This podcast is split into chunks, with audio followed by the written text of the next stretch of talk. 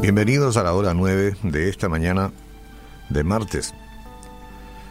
Mira, quiero decirte que el desánimo te puede llegar por cualquier lado, en cualquier día. Al abrir la ventana o la puerta, eh, la canilla del agua, al subir en el bus o a tu vehículo, al llegar a tu trabajo. Es decir, cuando vas a enfrentar los compromisos del día, es como el temor que hablábamos un poquito esta mañana.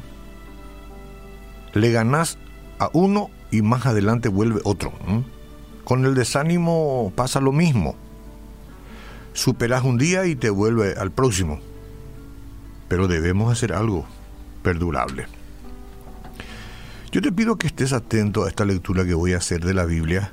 Si no logras comprender todas las palabras propiamente, porque a veces hay palabras y no te detengas en eso, la connotación del mensaje se entenderá. Y entonces eso es importante para que eh, después podamos reflexionar brevemente al respecto.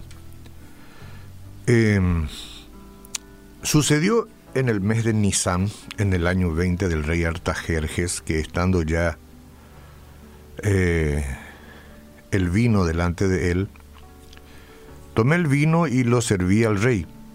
Y como yo no había estado antes triste en su presencia, me dijo el rey, ¿por qué está triste tu rostro? Pues no estás enfermo. No es esto, sino quebranto de corazón. Entonces temí en gran manera. El, y yo le dije al rey, para siempre viva el rey, ¿cómo no voy a estar triste, mi rey? ¿Cómo mi rostro no va a estar triste cuando la ciudad, casa de los sepulcros de mis padres está desierta y sus puertas consumidas por el fuego. Me dijo el rey, ¿qué cosa pides? Entonces oré al Dios de los cielos y dije al rey, si le place al rey y tu siervo ha hallado gracia delante de ti, envíame a Judá, a la ciudad de los sepulcros de mis padres, y yo lo voy a reedificar. Había quedado en ruina, pues. Entonces el rey le dijo, y la reina estaba ahí junto al rey. ¿eh? ¿Cuánto durará tu viaje y cuándo volverías? Y agradó al rey, dice él, enviarme después que yo le señalé el tiempo. Además dije al rey, si le place al rey que se me den cartas para los gobernadores, al otro lado del río, pues, para que me franqueen el paso hasta que yo llegue a Judá, no sea que me detengan, y carta para Asaf también, eh, guarda del bosque del rey para que me dé madera para enmaderar las puertas del palacio de la casa y para el muro de la ciudad y la casa en que yo estaré. Y me lo concedió, me lo concedió el rey, según la benéfica mano de mi Dios sobre mí. Él está diciendo Dios es el que movió el corazón del rey, por eso es que concedió. Bueno, evidentemente Nehemías estaba triste como puede que esté usted ahora, triste, tristeza, desanimado, el desánimo, él estaba desanimado. Bueno, y tenemos que ver el desánimo qué cosa es, porque puede robarnos la paz, ¿eh? robarnos la paz, el desánimo. Puede robarnos la alegría, nos puede dejar pesimistas pero hay una gran noticia. Si en una de esas usted, señora o señor, se siente desanimado, no tiene que seguir así.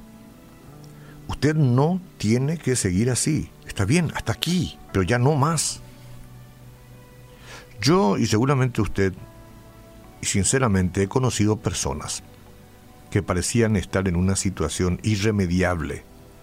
Yo mismo dije, este asunto es irremediable pero yo asistía y animaba y trataba, pero en mi fuero interior decía, es irremediable, esto no va más. Lo confieso, para mi vergüenza.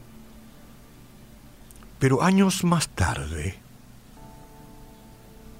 increíble como humanamente me parezca, estaban en una situación excelente. Ya fuera en términos de sus circunstancias o de sus emociones. Excelente. ¿Quién diría? ¿Y cuál es la razón? Bueno, nunca se dieron por vencidas. en vez de entregarse a la autocompasión, a la conmiseración, eligieron, por creer a Dios, dar un paso de fe y salir del foso emocional. Decisión. No darse por vencido. Nehemías es un buen ejemplo, por eso leí. Algunos dirán, eh, tanto tiempo atrás y traes eso como ejemplo. Ah, no. Todas las cosas que Dios quiso que quede como ejemplo, como guía, están escritas ahí en su palabra. No porque se haya escrito o porque el suceso corresponda a miles de años de atrás deje de ser actual o que resulte obsoleto. No, el sol cuando se inventó. ¿Y es obsoleto? ¿O la luna? ¿O los ríos? ¿O la naturaleza? No. No es obsoleto, no.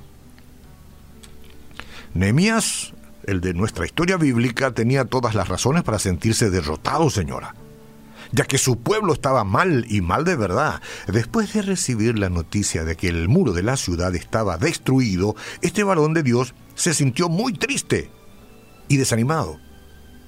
Desanimado. Pero hacerlo era peligroso porque estar triste en presencia del rey se castiga con la muerte, imagínese. Él quería disimular su tristeza, pero no pudo, pero halló gracia en el rey, porque Dios tocó el corazón del rey, porque Nehemías era un hombre de Dios, y usted y yo debemos ser hombres y mujeres de Dios. Entonces, aunque el dolor inundaba su alma, Nehemías no se permitió quedarse en ese estado, clamó a Dios por dirección. Y él le respondió con un poder maravilloso, haciendo que el rey notara el semblante triste de su siervo y le preguntara qué podía hacer para ayudarlo. Este milagro, este milagro llevó a la reconstrucción del muro aquel y al rescate del pueblo de Dios. El Señor puede tomar una situación irremediable, sea cual sea, señora, señor, jovencito, jovencita. Él puede hacerlo, tomarlo y cambiarla de manera mucho más maravillosa de lo que usted pueda imaginar. ¿Espera usted con ilusión lo que hará el Señor en su vida? ¿O está confiando en factores externos? Uh, en, componentes externos, en fuerzas humanas, en promesas institucionales, en su propia autosuficiencia. ¿Cuál es su situación? O quizás usted hoy decide permanecer en la profundidad de la desesperación. Me quedaré aquí y no haré nada y moriré así, cuando sea el tiempo, cosa que no es aconsejable, ¿no?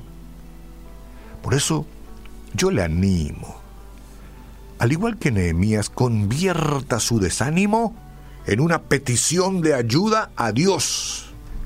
Él puede renovar sus fuerzas, sus esperanzas y evitar que las emociones negativas dominen su vida. Sí Jesús, sí Jesús, ven a mí, a este corazón, entra, perdona mi incredulidad, mi temor, mi inseguridad. Yo levantaré la vista ¿De dónde vendrá mi socorro? Ah, mi socorro viene de Jehová que hizo los cielos y la tierra.